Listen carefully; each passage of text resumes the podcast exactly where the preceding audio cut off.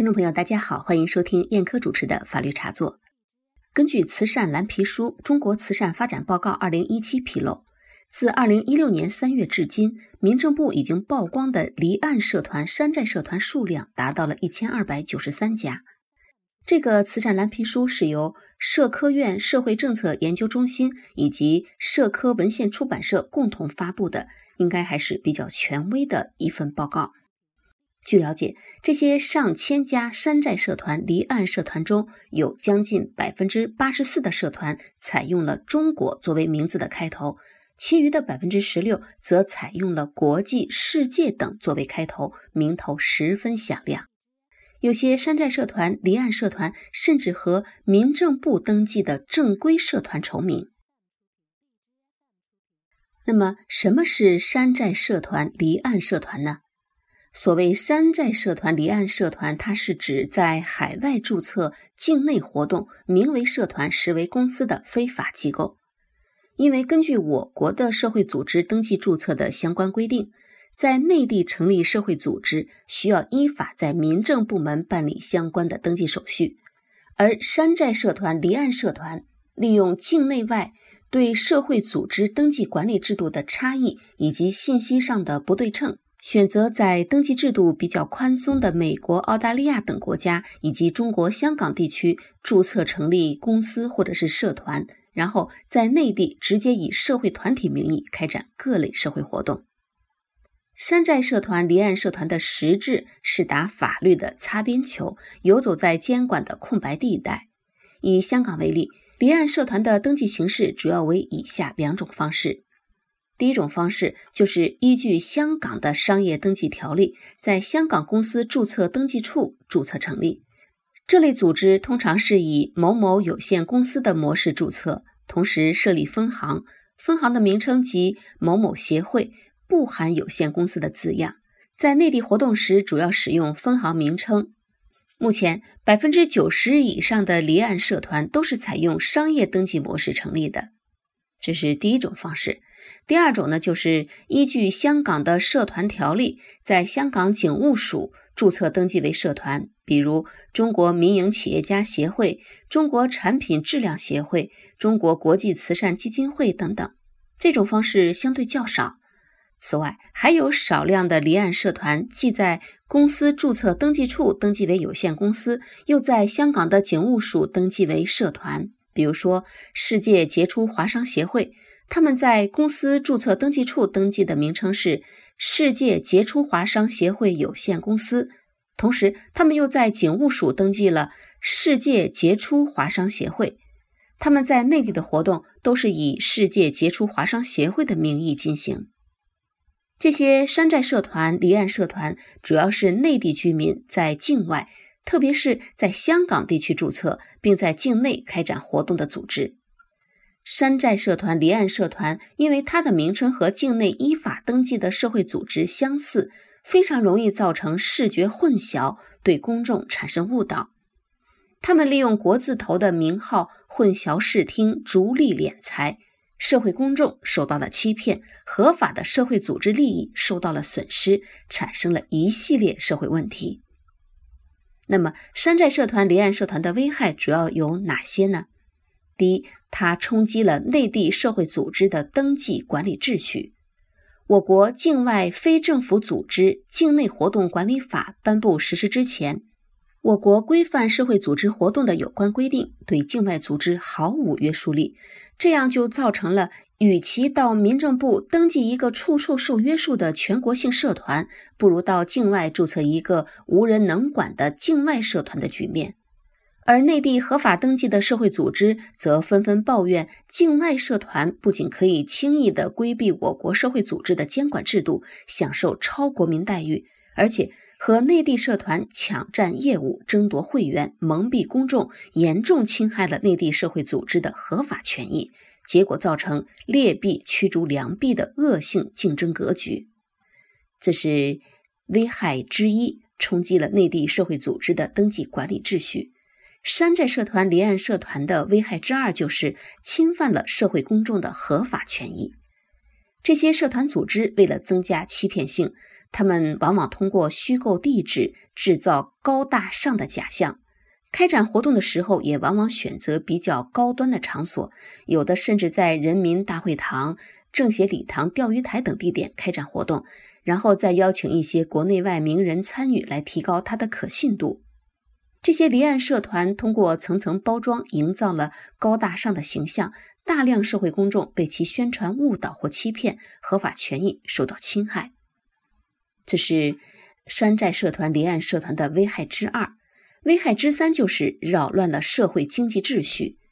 离岸社团的敛财手段多种多样，主要有发展会员、成立分会、收取会费、发牌照、搞评选颁奖活动收钱，以及搞行业培训收费等等。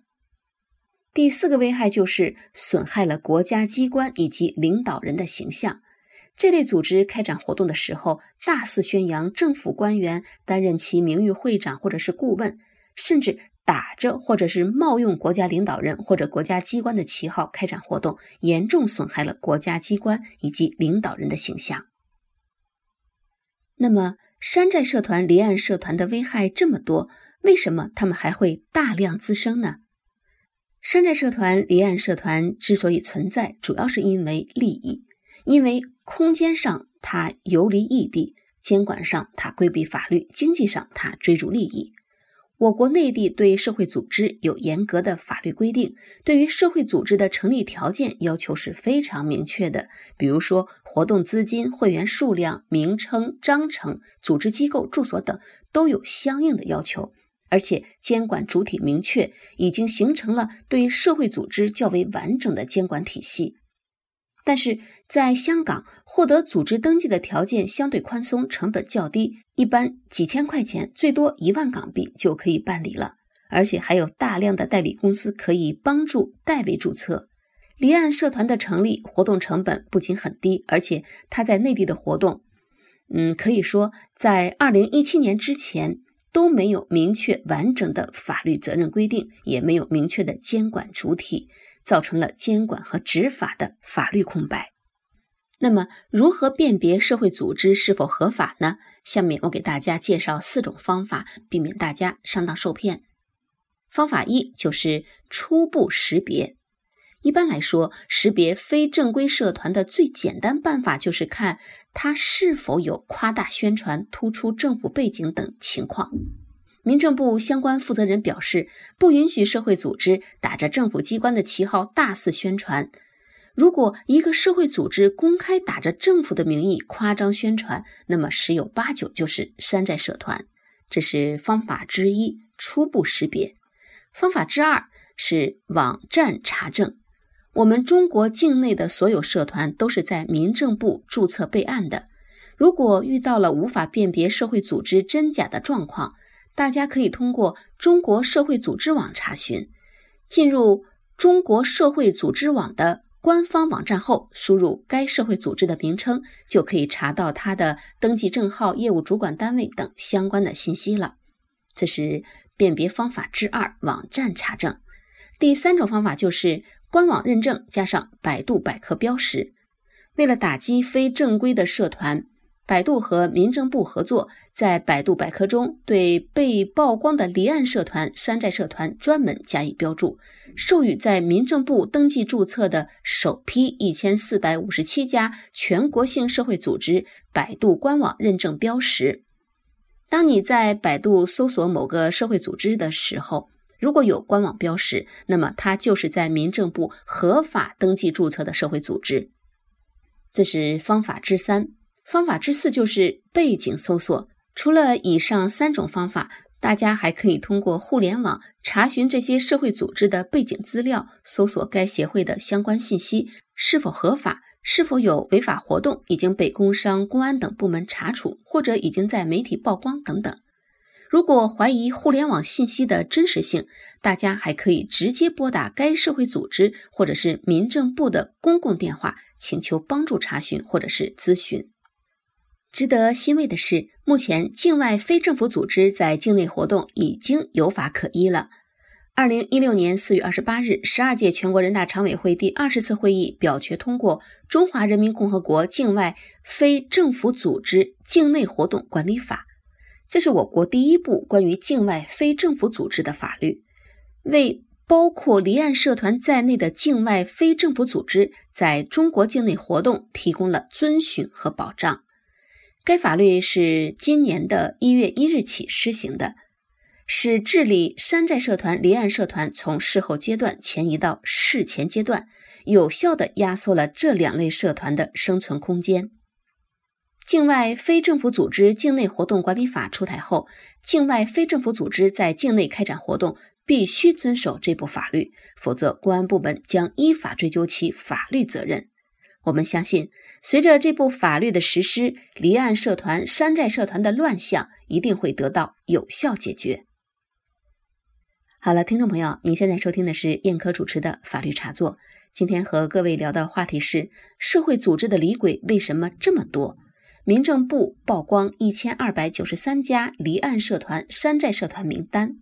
欢迎您关注我们的同名微信公众号“法律茶座”，也欢迎您加入我们的呃法律茶座听友的微信群，搜索手机号码幺五七零零幺八九幺五幺，申请即可加入。也欢迎您加入我们的法律茶座 QQ 群，号码是四幺七二四六八二五。好，今天的节目就到这里，感谢各位听友的收听，再会。